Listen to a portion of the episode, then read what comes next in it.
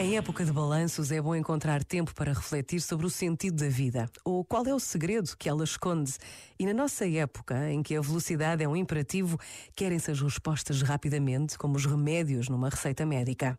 O sentido da vida é então oferecido por pretensos mestres, como uma fórmula que resolve todos os problemas. É um erro. Não há fórmulas mágicas, só há caminhos e paciência para fazer a viagem, como os três reis magos a caminho da gruta para encontrar o Salvador. Este momento está disponível em podcast no site e na app.